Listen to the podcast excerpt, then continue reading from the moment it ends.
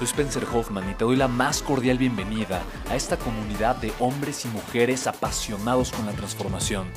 Y es que sabemos que así tiene que ser la vida, habiendo tantos con la mente confundida y plomo en el corazón, desperdiciando su potencial y dejando su vida para después, para nunca. Sabemos que tenemos que hacer algo y es por eso que estamos comprometidos a cambiar las cosas. No somos uno más del montón y pasamos desapercibidos. No le hacemos caso al miedo ni huimos del dolor de pagar el precio. Y sobre todo, no cargamos con el pasado ni con el arrepentimiento porque vivimos en el presente. Creemos en la grandeza y la creamos. Creemos en quienes lideran con su inteligencia y su pasión y en quienes construyen un imperio con su potencial a pesar de venir de la nada. Aquellos que podemos llamar imprescindibles porque sabemos que ser uno de ellos es cambiar al mundo y dedicar la única vida que tenemos a construir un legado. Bienvenido a tu podcast, Una vida, un legado.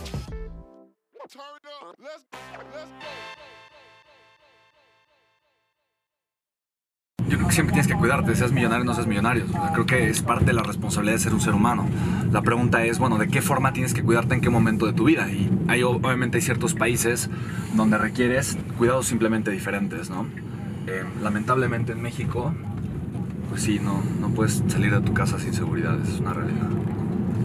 O sea, no hay manera, es, o sea, no, no hay manera, es completamente inconcebible, ¿no? O sea, no puede ser, no, no salgo ni al Oxxo ni a la esquina sin seguridad, ¿no? Pero bueno, pues al final de cuentas eh, es parte del precio que tienes que pagar, ¿no? Ni yo, ni mis hijos, absolutamente nadie, ni mi mamá tampoco. Pues como dicen, ¿no? Problemas siempre hay, pero cambian.